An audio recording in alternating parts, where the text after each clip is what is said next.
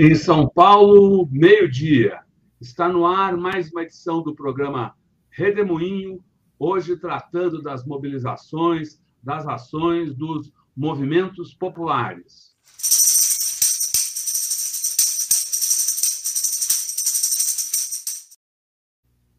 Edson França, é um prazer muito grande tê-lo aqui conosco nesse redemoinho. Edson França é vice-presidente nacional da Unegro e membro da Operativa Nacional da Convergência Negra. Edson, é, seja muito bem-vindo. É, o Negro está completando 34 anos, numa situação, numa conjuntura brasileira extremamente preocupante, como é que você avalia a situação atual e como os movimentos populares devem atuar nesse momento no Brasil? Bem, é, boa tarde, é, Eleonora, boa tarde, Rodolfo, é, boa tarde ao pessoal que nos acompanha aqui e o pessoal que vão nos ver depois, né? Boa noite também, bom dia. É, bem, é, nós da Convergência Negra é bom é, que se diga que a Convergência Negra é um espaço de articulação do movimento negro que é, trabalha com as entidades nacionais. Né? O movimento tem diversas formas de organização e as entidades nacionais jogam um papel determinante. As entidades mais tradicional do movimento negro, como o Movimento Negro Unificado, a União de Negras e Negros pela Igualdade, a Coordenação Nacional de Entidades Negras, Coletivo Nacional de Entidades Negras, é, a, os agentes pastorais negras, o Fórum Nacional de Mulheres Negras, eu não posso esquecer uma agora, resolvi citar, né? É, é, a Associação Brasileira de Pesquisadores Negros, e a União Nacional LGBT e o Círculo Palmarino. Então, são essas entidades nacionais e nós também é, dialogamos a partir dessas eh, entidades nacionais com os fóruns de movimento negro nos estados. Né? Fizemos duas plenárias é, nesses últimos é, três, quatro meses para definir um pouco é, o, apresentar um pouco o olhar nosso sobre a conjuntura, sobre uma avaliação sobre o governo Bolsonaro e quais os caminhos que o movimento negro, né, a partir da liderança dessas entidades nacionais e desses fóruns de entidades negras é, no país todo, qual caminho que seguiríamos. Né? Então, primeiro, nós estamos vendo o Bolsonaro como um um, um governo da tragédia, da tragédia econômica, e nós vemos isso é, com a profunda irresponsabilidade que ele vem tratando o, o, a economia nacional e com agressivo, com selvagem neoliberalismo, ultra neoliberalismo que ele tem é, implantado que deu como resultado números absurdos de desemprego, o retorno da fome, né? o retorno da fome, é, com os números assim dramáticos, só uma sociedade é, com resquícios de pensamento escravocrata e de uma elite gananciosa pode admitir 33 milhões da população é, passando fome e mais da metade da população com algum tipo de insegurança alimentar. Né? Esse é o resultado de Bolsonaro. Bolsonaro é o governo da, da morte, né? É, o tratamento que ele deu em relação à pandemia só é possível a governo que tem ódio do seu povo. Né? Então, nós vimos. E ele sabia que a maioria das pessoas que morreriam eram as pessoas que precisavam trabalhar todo dia, pegar ônibus, trem lotados, as pessoas que não tinham é, é, domicílio que desse conta da, da, da, da de tratar, é, é de se comportar conforme as determinações da saúde é, exigia, não tinha condições, não tinha como se separar, não tinha, pegou Covid, espalhava para a família e daí por diante. Ele sabia que isso era morte, isso não é negacionismo, é projeto de morte, que o Bolsonaro já tinha anunciado que ele mataria. Então, vemos ele como um, governo da morte, um governo ultra-racista, além de racista perverso, porque ele pega a Fundação Palmares, que é um símbolo importante, porque é a primeira instituição é, é, que o Estado brasileiro funda para tratar do tema da cultura afro-brasileira. Então, ele pega, pega a Fundação Palmares, coloca lá o filho de um militante importante do movimento negro brasileiro e põe para falar e agir, falar os principais, os mais tosco impropério contra a população negra e pregar um racismo que nem o mais racista dos brasileiros tem coragem de falar publicamente. Um preto para fazer isso. Então, ele mostra a perversidade dele. E Bolsonaro também é uma tragédia em matéria de é, democracia. Ele é o, é o governo do medo, ele é o governo do pavor, ele é o governo da insegurança. E nós, do movimento negro, há um tempo, sabemos que em ambiente democrático, ambiente em que as instituições funcionam, é o melhor ambiente para o processo de combate ao racismo e para que as teses antirracistas cresçam numa sociedade. Então, Bolsonaro é a antítese de tudo que nós estamos construindo. Esse é um ponto. Né? E a gente vê aqui que ele avança, ele não tem limite. Né? Vimos agora o que ele fez, é, a vergonha né, é, é, que o Brasil passou com Bolsonaro chamando os embaixadores lá para mais uma vez atentar contra é, as urnas, né? É, atentar contra a eleição e é, fazer a escalada que ele quer fazer para um, um possível golpe né, que haverá resistência. Nós não vamos ficar é, de braços cruzados vendo Bolsonaro acabar com o Brasil. Né? Bem, é, nós compreendemos que é, a polarização ela é fruto né, é, de um resgate, de uma cobrança que o povo vem fazer à injustiça feita contra Lula. Né? É, e a injustiça feita também contra a Dilma, porque a Dilma, a primeira mulher é, é, eleita aqui no Brasil com voto popular, foi tirada de uma maneira violenta.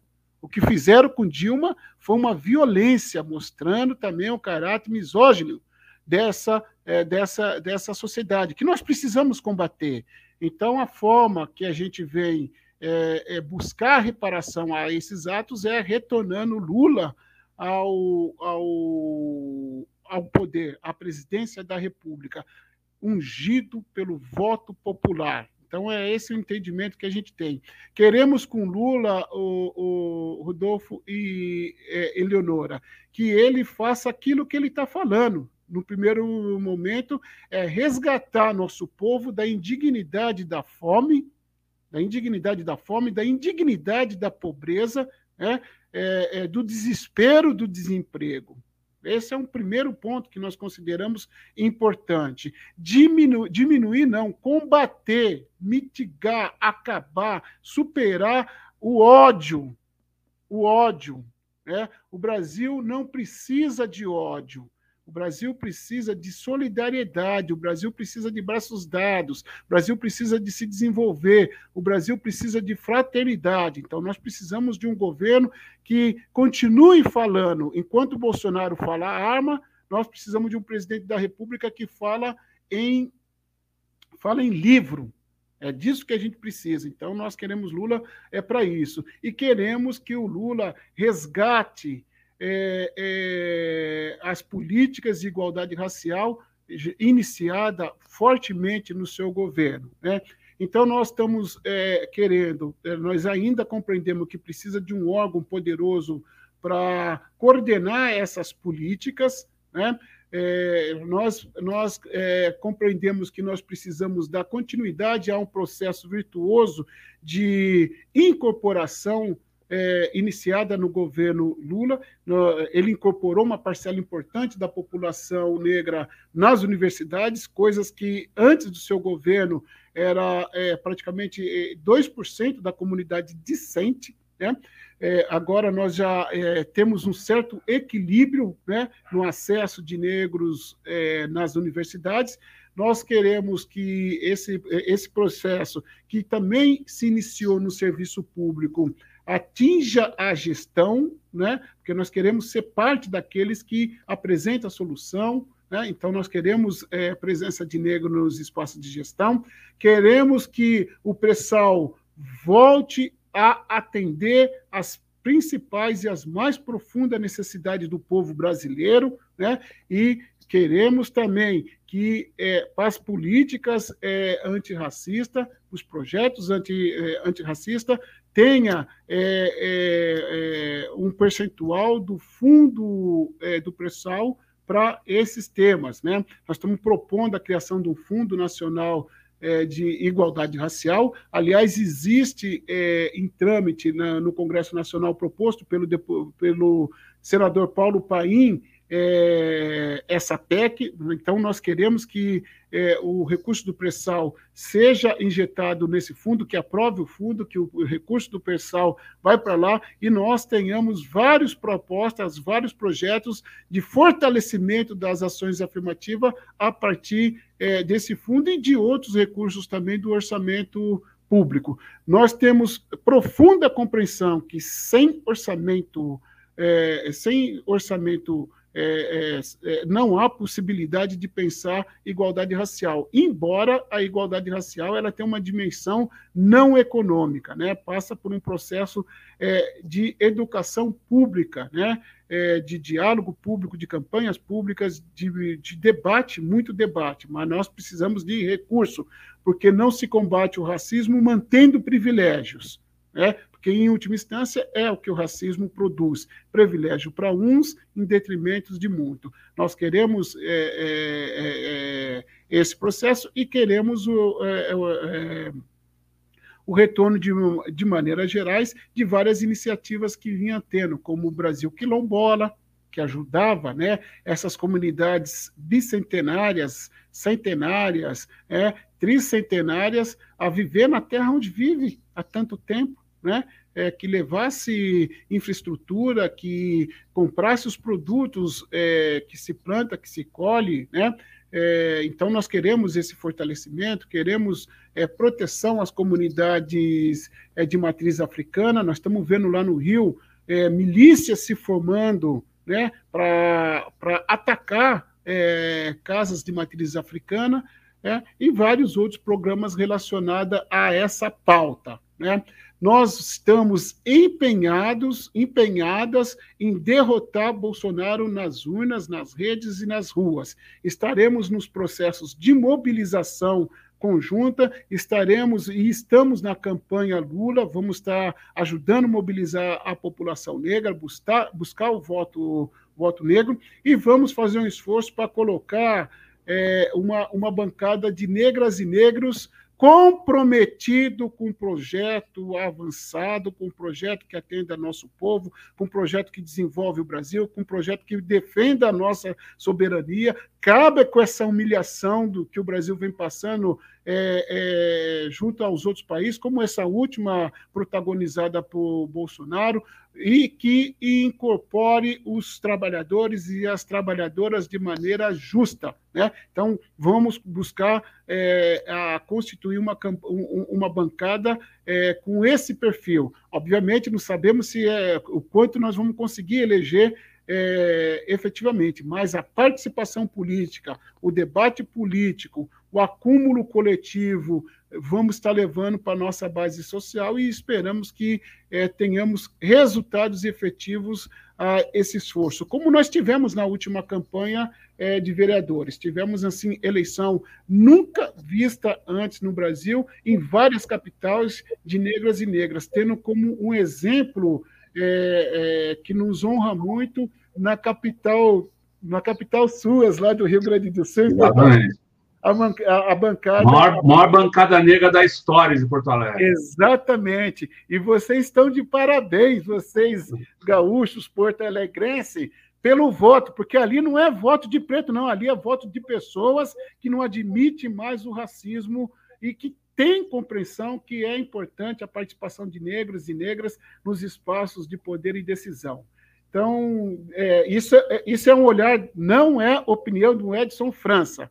Isso é uma determinação da Convergência Negra é, constituída por esse universo de organizações que eu falei para vocês.